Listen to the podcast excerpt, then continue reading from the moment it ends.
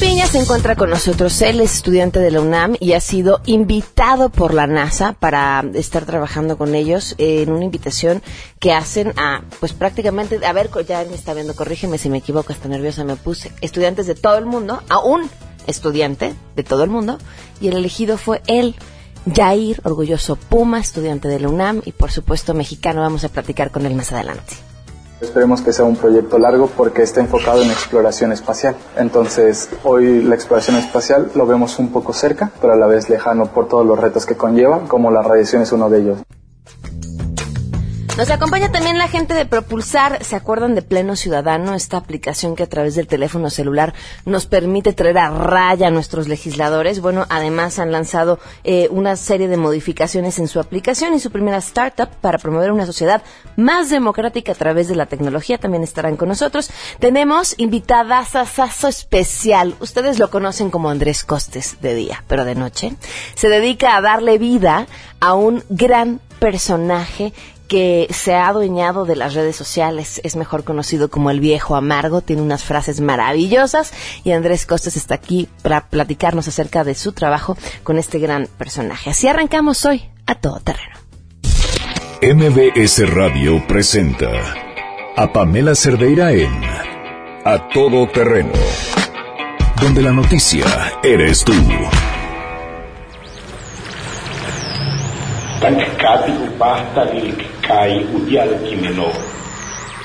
Viene la muerte echando rasero, se lleva al joven, también al viejo. La muerte viene echando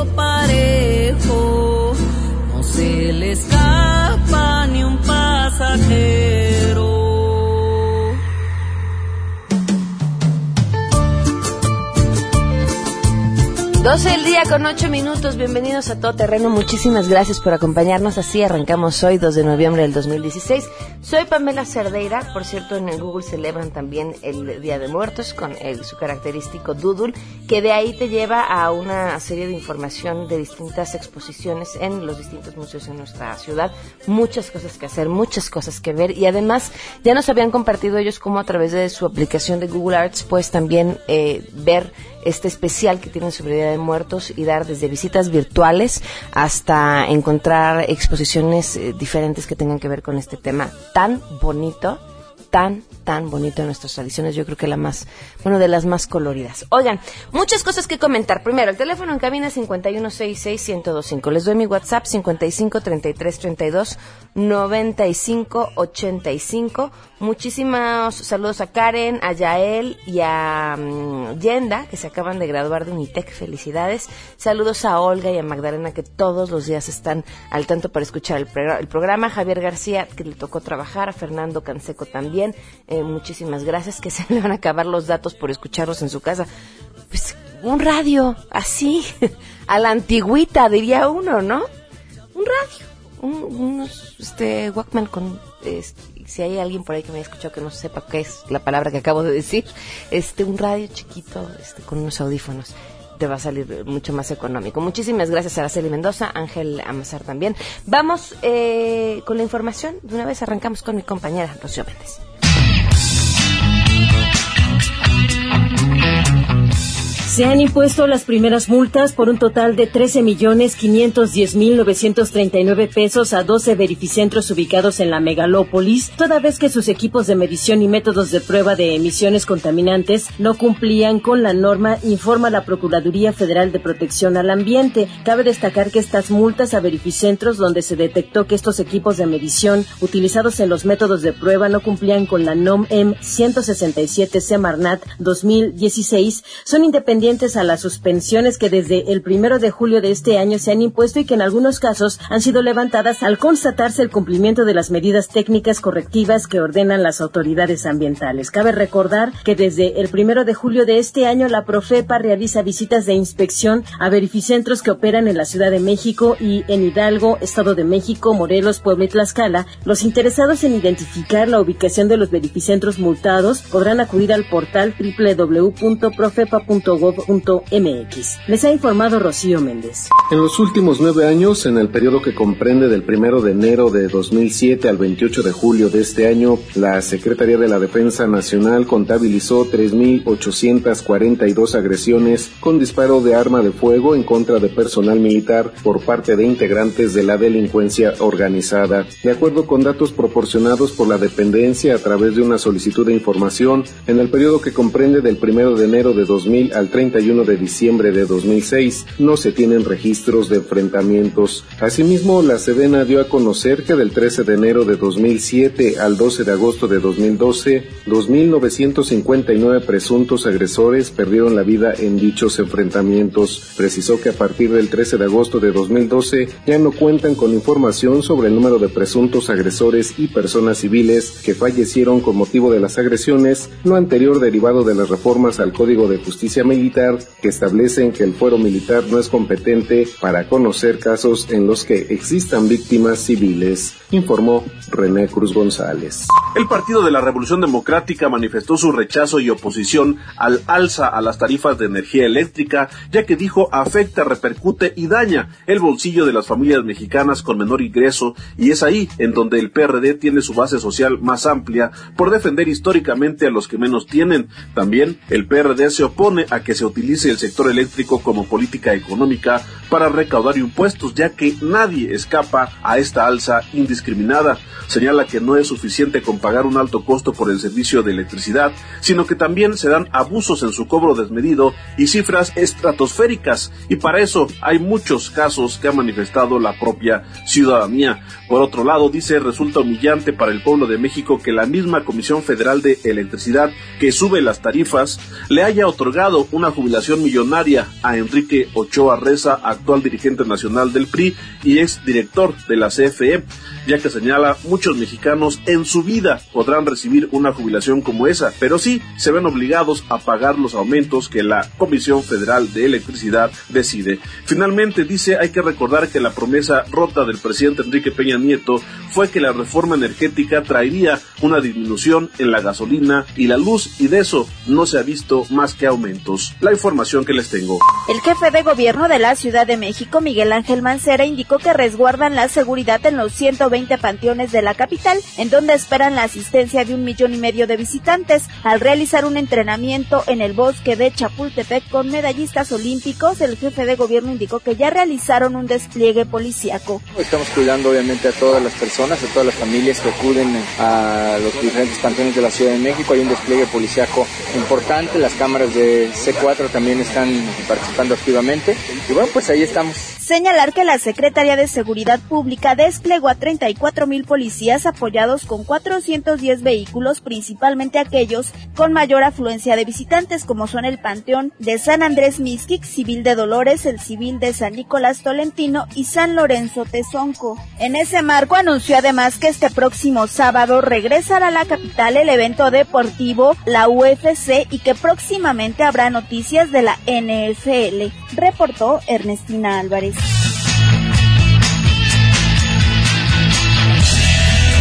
12 del día con 14 minutos y claro, tenemos buenas noticias.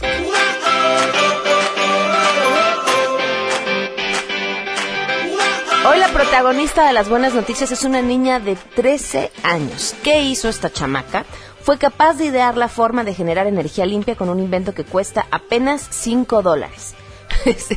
Híjole, es que apenas 5 dólares no es lo mismo haberlo dicho hace cinco meses que hoy, hoy ya da apenas cinco dólares, ya nos duele un poquito más el codo, ¿verdad? Pero bueno. Eh, Manasa Mendú tiene 13 años y se ha convertido en la estadounidense más joven en idear cómo generar energía limpia. Su invento, que cuesta 5 dólares, se aprovecha tanto la energía solar como la eólica. Esta medida le valió el primer lugar en un concurso para jóvenes talentos científicos en Estados Unidos, el Discovery Education Young Scientist Challenge. Le ha otorgado un premio con valor de 25 mil dólares a la joven inventora.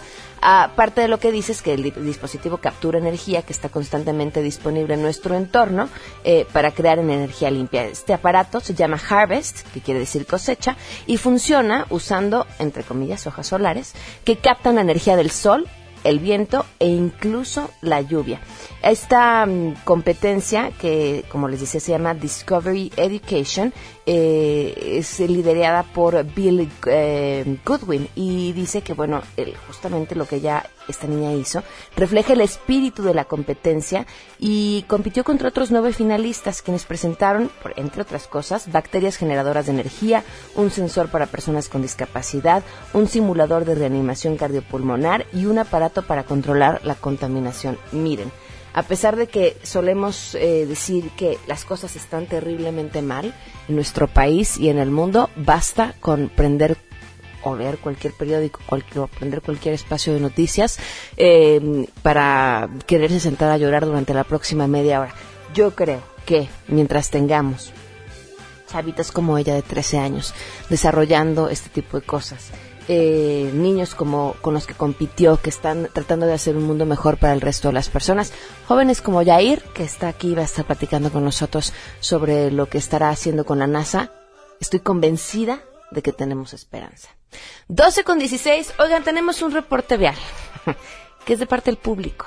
La verdad es que Alan Rodríguez eh, diario nos manda información eh, que obtiene a través de su trabajo. Eh, él está conduciendo por toda la Ciudad de México y, tiene una, una, red de conductores también con los cuales nos informa diferentes cosas que suceden y que a veces les compartimos porque estamos segurísimos de que son de su interés. Y ahora Alan nos manda esto.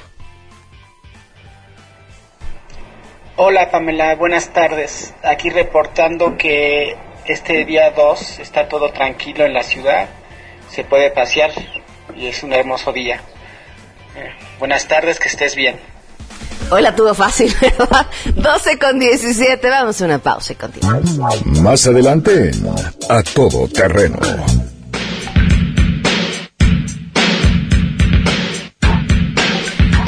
Jair está con nosotros para platicarnos acerca de todo lo que ha logrado a su corta edad. Esperemos que sea un proyecto largo porque está enfocado en exploración espacial. Entonces, hoy la exploración espacial lo vemos un poco cerca, pero a la vez lejano por todos los retos que conllevan, como la radiación es uno de ellos.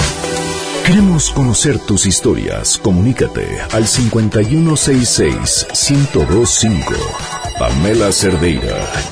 A todo terreno. Donde la noticia eres tú. Volvemos. Pamela Cerdeira está de regreso en a todo terreno. Únete a nuestra comunidad en facebook.com, diagonal Pam Cerdeira. Continuamos. Ni me equivoqué. Guarda tus mentiras, no sirven en mí.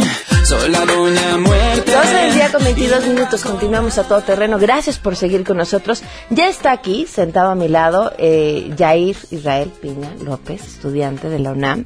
Y Jair, te agradezco enormemente que nos acompañes hoy. De verdad no sabes las ganas que tenía de poder platicar contigo, de contarle al público tu historia. Creo que historias como la tuya son lo que nos hace falta escuchar todos los días y que bueno, tú eres el ejemplo de que ahí están bienvenidos. Muchas gracias, muy buenas tardes a todos y te agradezco la invitación. ¿Cuántos años tienes, Jair? Tengo 20 años. 20 años. Así es. ¿Cuál es tu próximo plan? ¿Qué es lo que vas a hacer? Bueno, ahora mi, mi plan inmediato es terminar la licenciatura porque me encuentro en quinto semestre, es decir, la mitad de la carrera de física en la Facultad de Ciencias y ese es el primer reto y posteriormente retos para poner el nombre de México en el espacio, sin lugar a dudas. ¿Cuándo te vas a NASA? Mira, ahorita estamos esperando estamos hablando con la gente de allá porque tengo una cooperación también con Rusia, con la Universidad de Samara y con Estados Unidos. Entonces yo lo que voy a utilizar es México para generar este tipo de cooperaciones desde la universidad, desde el Instituto de Ciencias Nucleares, donde toda la tecnología que he desarrollado, que ha participado en ambos proyectos, se ha desarrollado desde la Universidad Nacional Autónoma de México. A ver, debe ser el chavo de quinto semestre de Luna más preparado de toda la carrera.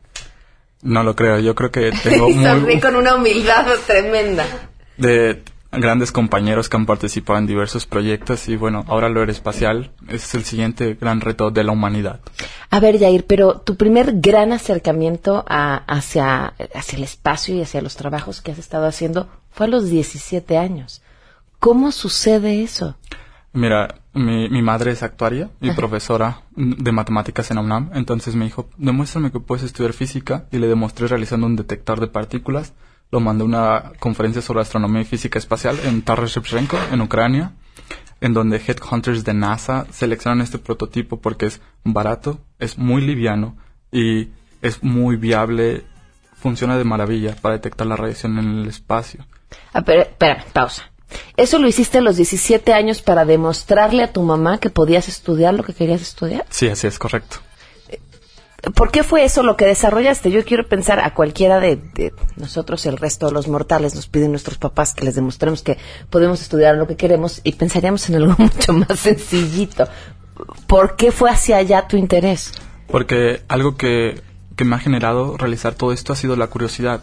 Entonces, el observar, el escuchar, el sentir, te genera una curiosidad por saber cómo es que suceden las cosas. La ciencia es un constante entrevista a la naturaleza, siempre le preguntamos y ella nos contesta con la verdad. Y yo creo que a través de la observación, que es este detector se encarga de observar las partículas, saciamos la curiosidad y posteriormente lo plasmamos en un modelo matemático y teórico que pueda explicar el comportamiento de ellas. ¿Desde qué edad piensas así? No lo sé, yo creo que lo he ido adquiriendo a través de la experiencia de todas las personas que se han cruzado en mi camino y me lo han enseñado. ¿Qué te preguntabas cuando tenías 10 años? Uh, yo creo que una de las preguntas que me hice a los 10 años sería, ¿cómo fue que el, Yuri Gagarin llegó al espacio, el primer cosmonauta ruso? Mi abuelo me platicaba mucho de él y yo creo que eran de las preguntas que decía, ¿cómo es posible llegar hasta allá? ¿Es posible? ¿Ha sido tu mayor influencia tu abuelo? Yo creo que mi abuelo, mi familia, mi abuela Gudelia, mi madre Lourdes, yo creo que todos ellos, mi tía Andrea, mi tía Elena, han sido una gran influencia para mí. ¿Por qué? ¿Cómo es tu familia? Mi familia es una familia que siempre nos caracterizamos por estar unidos, por motivarnos entre nosotros, por ayudarnos a cosechar lo que queremos lograr. Entonces, siempre tengo un gran apoyo de todos ellos. ¿Es una familia interesada en la ciencia? ¿Es una familia interesada en la literatura? Es interdisciplinaria la familia. Mi abuela fue contadora de la UNAM, mi abuelo fue contador del Club Pumas, mi, mi madre es profesora de matemáticas, mi tía es profesora de, de inglés y ha estudiado carreras enfocadas hacia las artes. Entonces es interdisciplinario todo lo que tenemos en la familia. Entonces, a los 17 años desarrollas esto que ahorita nos vas a volver a explicar. Este, despacio, por favor. Claro. Este, y, y obtienes, eh, bueno, me imagino es premiado, pero además es reconocido y es hoy utilizado por los astronautas, tanto los rusos como los estadounidenses, como un protocolo. Sí, mira, este detector lo publicamos en el Journal of Physics, es una de las revistas científicas de mayor impacto y esto es indexado al sistema de datos de astrofísica de NASA, lo cual se considera para cualquier misión para medir la radiación en el espacio de manera activa.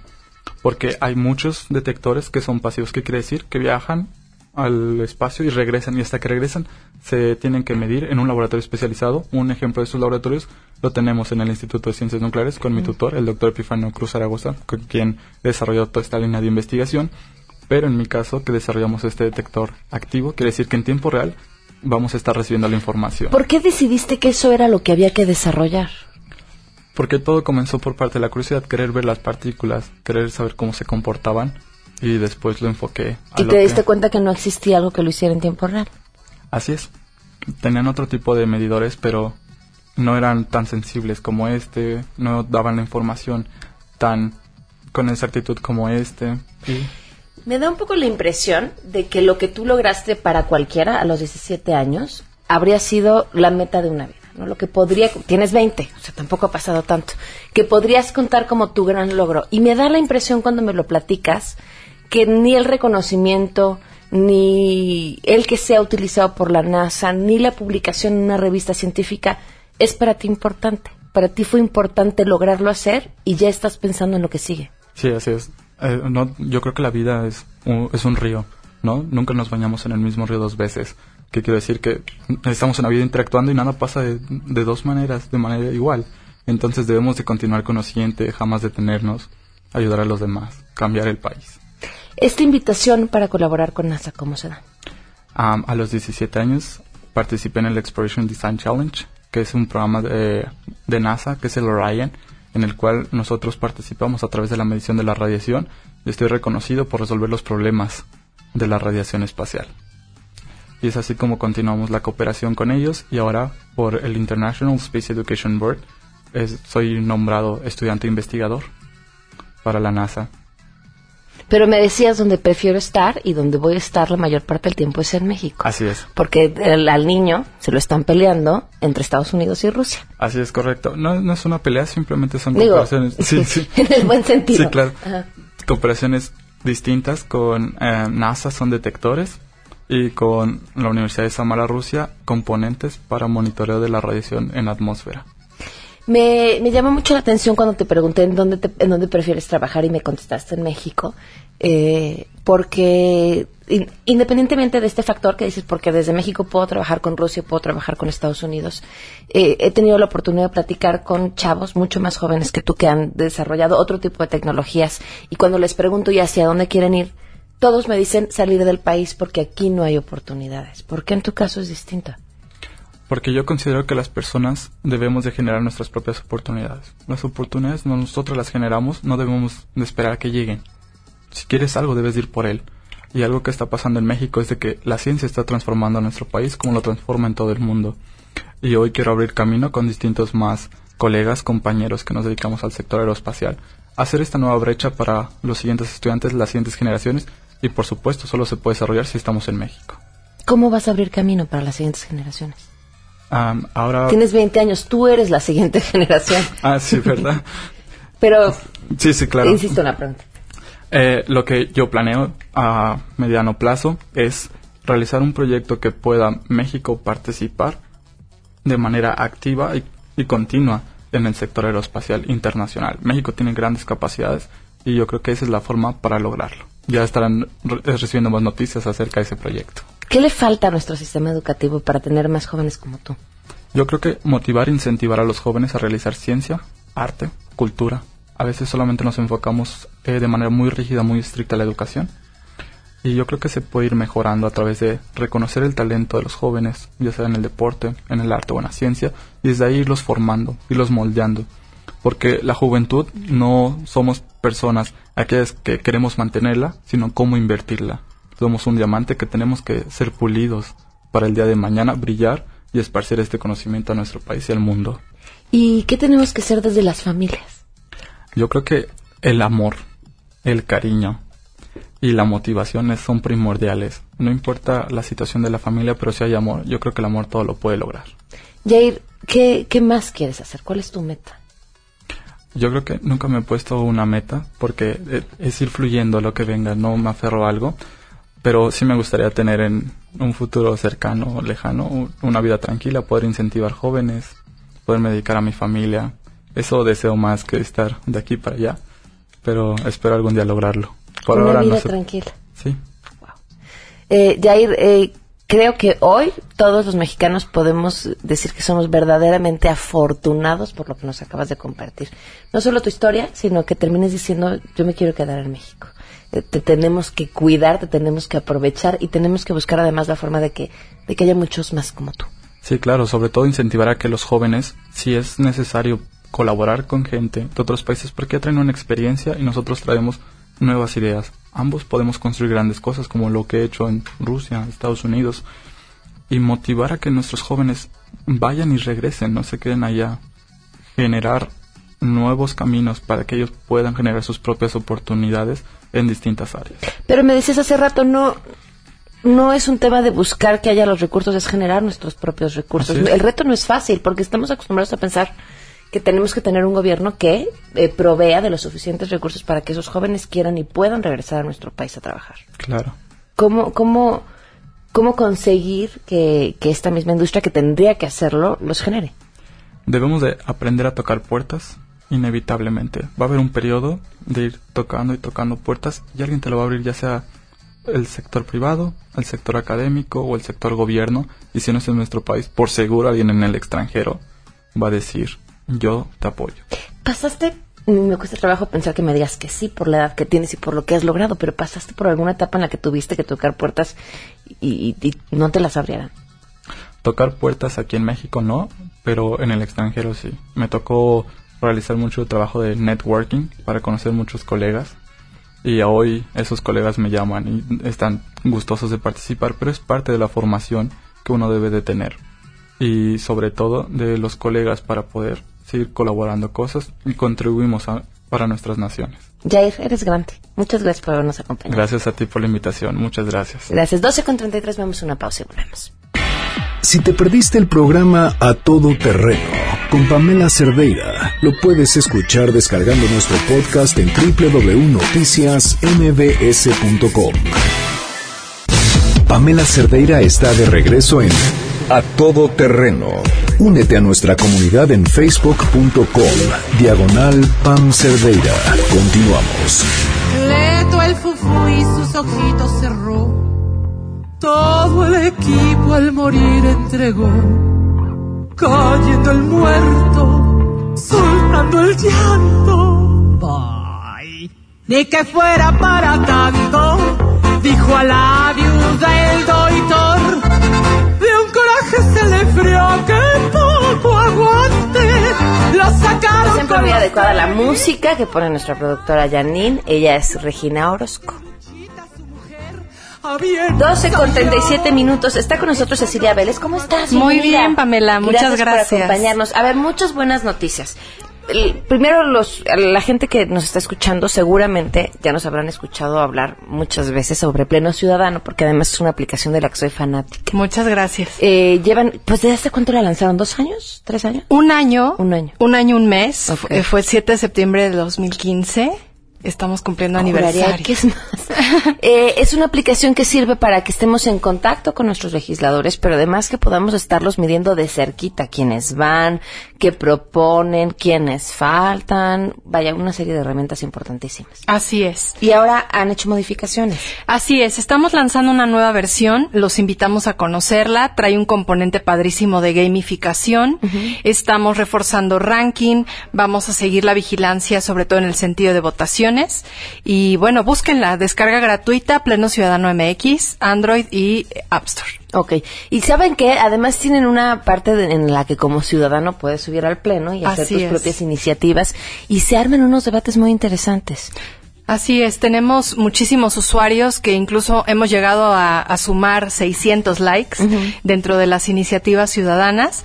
Así es que esperamos que en un corto plazo poder acompañar esta o alguna de las iniciativas ciudadanas al pleno real para votación. Era lo que te iba a decir, ¿cómo vamos con la participación por parte de los legisladores en la aplicación? Mira, pues justamente eh, estamos eh, en el día en que se dieron un amplio descanso los legisladores, nada más y nada menos que seis días de descanso y trabajan mucho. Muchísimo. Tienen que descansar. Claro, y en pleno, en plena discusión sobre ley de ingresos y mucho por pasar. Te puedo decir que desde el día de nuestro lanzamiento hace un mes hemos sumado 10 legisladores más, es decir, vamos avanzando poco a poco. 80 legisladores son los que están ya operando pleno ciudadano y mira, es una labor de tocar puertas día con día. Claro, importante.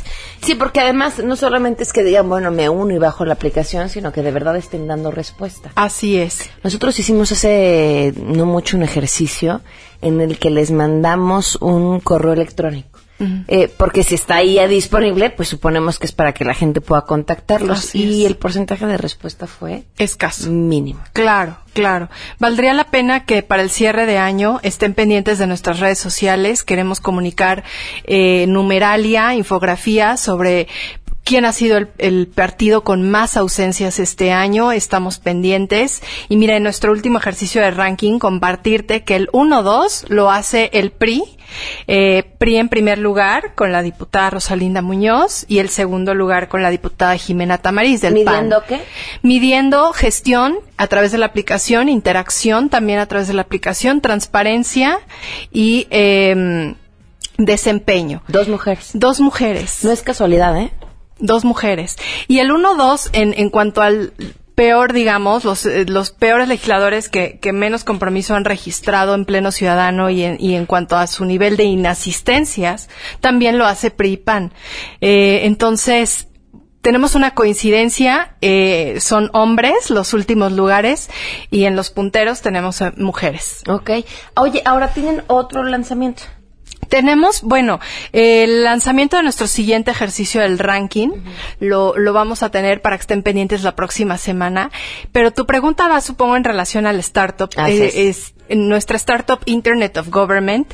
Estamos felices de poder eh, anunciar con tu auditorio que igualmente lo lanzamos hace un mes. Es una startup que se dedica a trabajar en cuanto a tecnología para gobierno. Eh, estamos siguiendo mejores prácticas en gobierno abierto, parlamento abierto y democracia electrónica. Así es que eh, estamos muy dedicados a poder fortalecer nuestra democracia desde la tecnología y Pleno Ciudadano es uno de nuestros productos ancla. ¿Qué otra cosa ofrecen? Mira, tenemos eh, plataformas para gobiernos a nivel alcaldicio, es decir, a nivel municipal. Eh, para quienes nos puedan estar escuchando, nosotros tenemos unos eh, modelos muy interesantes para poder fomentar participación ciudadana, construir democracia desde la ciudadanía y fortalecer la percepción del presidente municipal o del gobernador a partir de la tecnología. Así es que eh, estamos eh, compartiendo este portafolio, eh, sobre todo en herramientas de tecnología, para gobiernos y pues llevándolo nuevamente a tocar puertas a todos los rincones de nuestro país. Es muy interesante saber que tienes razón con todas las herramientas que contamos, nada más que hay que saber utilizarlas y utilizarlas bien, eh, podemos ayudar a tener una mayor participación ciudadana y no hay manera, ¿eh? Si queremos mejores gobiernos, y me refiero en todos los niveles, tenemos que ser mejores ciudadanos y ser mejores es estar al tiro, estarlos vigilando de cerca. Así es. Y las redes sociales son un gran componente, pero no son el componente idóneo, sobre todo para solicitar una gestión, para resolver las gestiones y, y, sobre todo para que la crítica verdaderamente se convierta en acciones. Eh, vemos que las redes sociales no son suficientes. Necesitamos plataformas que realmente arrojen datos. México estamos muy carentes de, de de tener una agrupa, un, dato agrupado que podamos analizar y, y, base en ese histórico tomar decisiones. Este tipo de herramientas que tenemos en Internet of Government nos ayudan a analizar información a través de la data y poder tener un, una eficiente interacción con la ciudadanía. Ok, pues te agradezco mucho Cecilia que nos hayas acompañado y que bajen la aplicación de Pleno Ciudadano úsenla, jueguen con ella, ahora también les va a servir para jugar, pero sobre todo para hacer la chamba. Así es, así es, gratuitamente, búsquenla y descárguenla. Y nos acompañan próximamente con el siguiente ranking. Claro que sí, gracias, Muchas gracias. Pamela. 12.43, volvemos. Si tienes un caso para compartir, escribe a todoterreno.mbs.com. Pamela Cerdeira es a todoterreno. En un momento continuamos. Estamos de regreso. Síguenos en Twitter, arroba Pam Cerdeira, todo terreno, donde la noticia eres tú. Continuamos. aquí lo pasamos muy bien, entre flores de colores. Y los viernes y tal, en la cosa no plan, nos vestimos y salimos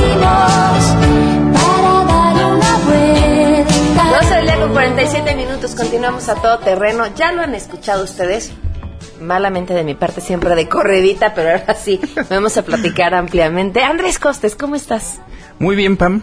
Andrés, Andrés no viene hoy a hablarnos de tecnología. Vamos a hacerle una entrevista íntima y personal.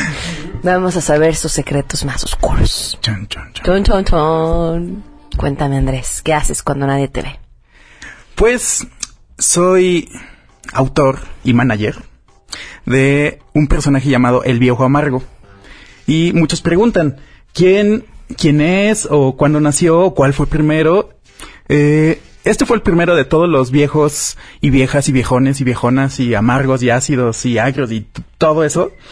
Eh, comencé hace, fue el 8 de febrero del 2013 y comenzó como un, como una catarsis, tal cual. Ya tenía muchas cosas que estaba yo harto de, de todo, de absolutamente todo. Eh, y fue una catarsis porque yo digo, ah, yo soy muy tonto para escribir eh, cosas largas. Necesitaba yo desahogarme y empecé una página de Facebook anónima que se llamaba El Viejo Amargo. Y comencé ahí a sacar todo, eh, por un lado, aprendizajes personales y por otro lado, como, como zapes, zapes a mí. ¿No? O sea, si, si, si tanto te quejas, ¿por qué no haces otra cosa? Cosas que pueden ser para muchas personas obviedades, pero hay veces que necesitamos escuchar esas obviedades para reaccionar. Ok. Y se volvió un viral. Y de hecho, por eso, por eso me dediqué ya al 100% a todo lo digital. ¿Cuántos likes tiene la página del Viejo Amargo en Facebook? En Facebook tiene dos millones noventa mil, una cosa, una cosa así. Y, y después, pues, me puse a, pues, a ver qué más, qué más salía y de repente salieron más, más personajes, ¿no? Yo siempre lo he mantenido como, eh, tengo un amigo que me dice, tienes una bronca ahí como psicológica porque siempre hablo, hablo del viejo en tercera persona. O sea, porque sí es el viejo El y viejo yo. y tú. El viejo y yo. Entonces, es, es diferente el personaje de, de la persona, aunque haya salido de ahí. Por ejemplo, la foto es eh, eh, una foto de mi bisabuelo.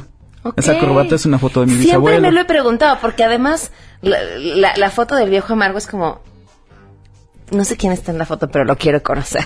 Sí, es, es genial todo este experimento, casi experimento social que ha, que ha sido el viejo, porque no tiene voz, no tiene rostro, pero eh, para mucha gente es muy, muy interesante, o luego le cuentan este, las historias de su vida y que los aconseje, o que les dé un consejo amoroso de ¿Y pareja. les contestas? Sí, sí, realmente eh, luego es muy difícil, pero el personaje eh, puede decir puede decir lo que lo que quiera. ¿no? Entonces, este recuerdo el caso de una chica que decía que llevaba un año casada, pero que conoció un chico nuevo y que estaba confundida.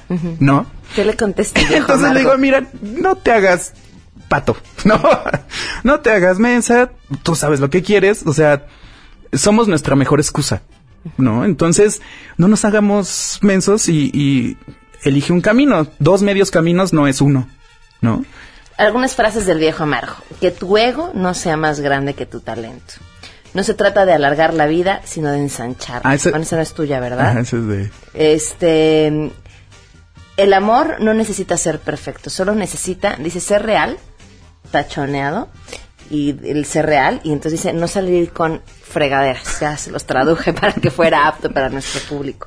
Ya estoy tan acostumbrado que cuando me lleva la chiflada, yo le digo por dónde irnos, eso me encanta. ¿Qué, qué más? Porque decías hace rato que han salido otros personajes, ¿quiénes más? Eh, otro, bueno, el más famoso se llama eh, Viejón Agrio, que tiene, y ya tiene millones, ¿no? Se tiene como cuatro, no sé, tiene mucha gente. Pero eh, me Se puse... vuelan algunas de tus mismas, de tus frases. Sí, de hecho, Todas. me las he encontrado en muchos lugares. Este, hay algunas que hasta dicen que es de Pablo Coelho y no supe si sentirme halagado o no. Entonces, Híjole, sí, no sé. Sí, sí, no sé.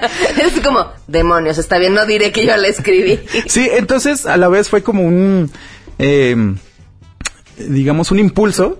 O sea, ya estaba yo harto, dije, ay, no, bueno, tengo que hacer otra cosa. O sea, ya todo el mundo escribe frases, pues tengo que hacer algo más. Entonces, eh, después de mucho pensar, mucho meditar, investigar, aprender, eh, me fui por dos caminos. Por un lado, eh, comencé El Viejo Viaja, que lo comencé en Durango, como un experimento. Me salió súper bien, conocí a mucha gente. eh, para conocer lugares interesantes de México, pero creo que lo más interesante de un lugar o lo más interesante del país es la gente. Entonces tenemos El Viejo Viaja y por otro lado El Lado Amargo. Ok. Ahora, ¿cómo viaja el viejo si jamás podemos ver al viejo? Que es lo que estamos viendo. Ah, yo lo llevo. Él, él vive en digital y yo lo llevo en el, en el mundo real. Ok. Y, y es muy, no sé cómo, cómo decirlo, pero la gente lo recibe muy bien. O sea, y yo nunca llego así de yo, yo hago, yo soy, yo, no, yo nada más llego y conozco gente y, y sale muy natural estos casos interesantes, por ejemplo el de, el de Yair, ¿no? O sea, hay, México está lleno de, de personas interesantes que, aunque todo esté nefasto y nos lleguen noticias y que la política y la economía y todo está, siempre hemos estado así. Pero hay gente que siempre ve qué hacer o cómo hacerlo o por dónde o ve una salida o ah, ah, siempre encuentra cómo hacerlo. O sea, desde la gente que vende cosas en la calle, científicos, artistas, hay mil versiones de felicidad. Esto es la otra parte que estás haciendo también con las entrevistas. Exactamente. Este otro lado, el, el- el lado amargo, son personas que inspiren con su pasión. ¿Con quiénes has platicado, Costas? Eh, apenas comencé y la primera entrevista o el padrino fue Odín Dupeirón. Personajazo. Sí, genial, genial, muy, muy buena entrevista, estaba yo muy nervioso. Eh, después hubo un chico conocido como Paco Paletas, que eh, se salió de la publicidad, para poner, o bueno, llevar el negocio de su familia de paletas. Entonces es toda una innovación en, en paletas. Y eso es lo que le gusta. ¿Cómo son sus paletas? Eh, tiene unas paletas de, le llaman conejo en la luna, que es un conejito de chocolate adentro Las de... he visto. Ya. Sí. Adentro de una paleta como de vainilla. Adentro de una paleta de rompope. Ah, de rompo. Híjole. Sí, y tiene... eh, eh, eso es su pasión y lo hace bien. Entonces es gente que, que no hace las cosas al... Ahí se va. Porque eh, cree en lo que hace. Sea lo más sencillo, entre comillas. eh, todos tienen una pasión y todos pueden inspirar con esa pasión. Hay una cosa bien interesante como, con, el tema de la pasión. Hace mucho escuchaba en, un evento, ah, y lo he leído también a, a diferentes periodistas que dicen que para dedicarse a aquello que les apasiona, o sea, las investigaciones de fondo, ciertos trabajos en específico, tienen que hacerlo en su tiempo libre. Porque el negocio, la chamba, la mecánica de la industria, pues no da. ¿No? Entonces sí tienes que hacer eso que te apasiona, pero lo vas a tener que hacer en tu tiempo libre. Y me parece que, que a ti te pasa igual, o sea, finalmente el viejo amargo es tu pasión, pero pues también hay que trabajar. Exactamente. La, la bronca es alinear esta pasión y como decía Odín, dice, no todo el mundo puede trabajar en su pasión. Y sí es cierto, a la vez hay que aceptarlo, ¿no? Pero si, si me la paso toda la vida diciendo, quiero dedicarme a esto, pero no lo hago, y siempre encuentro un pretexto para no hacerlo, debo de decidirme, to- tomar decisiones y, y en toda decisión hay un riesgo. Y decir, pues, pues me aviento. Y ya lo tomas. Y, y ya en eso, en eso estoy. Este, sí, de vamos al hecho, corte, sí. En corto, en muy corto plazo, ya, ya lo estaré ahí al, al 100%. Dedicado a eso. Dedicado a eso y pues viendo a, a, a, a dónde nos lleva. Lo, le escuchaba las palabras de, de Yair. Me sentía muy feliz porque digo, ay, hay más gente que, que pensamos más o menos similar porque es como estar preparados para la incertidumbre, ¿no? O sea, no es que te preocupes por la incertidumbre, sino que estés listo para lo que venga. O sea, no es que puedas predecir qué va a pasar, sino que digas, no sé qué va a pasar, pero sé que lo voy a poder superar. Y eh, es la forma más segura de vivir, ¿eh? Y yo creo que la mejor. O sea, el, saber que no tienes, eh, que, no, que nada es una certeza y que todo puede pasar. Exactamente, como hoy, ¿no? Día de Muertos. Muchas culturas van a decir, ¿cómo es que celebran a la muerte? Pero es maravilloso porque entre más recuerdas a la muerte o más te acuerdas de tus difuntos, más vives con, con felicidad, con, con energía, con ganas, ¿no? O sea, creo que no se trata nada más de motivar a lo menso a, a la gente, de, sí, tú puedes, yay, ¿no? Sino decir, hazte cargo de tus defectos, hazte cargo de lo que no te gusta, eh, date cuenta que estás poniendo pretextos y dale para adelante o para la izquierda o la derecha o si no eres el número uno, está bien ser el dos, el tres, el cuatro, no sé. O sea, no hay que ponernos pretextos ni, ni siempre echarle la culpa a alguien más de lo que no podemos hacer. Pues Costes, no te deseo suerte porque sé que la tendrás toda. Eres un tipo además talentosísimo y, y muy trabajador. Así que no necesitas buenos deseos. Te va a ir muy bien. Muchísimas gracias. Muchas gracias, Pam. Gracias, Costes. 12 con 56 nos vamos. Gracias por habernos acompañado. Se quedan en compañía de Alejandro Cacho. Soy Pamela Cerdera y nos escuchamos mañana a las 12 del día.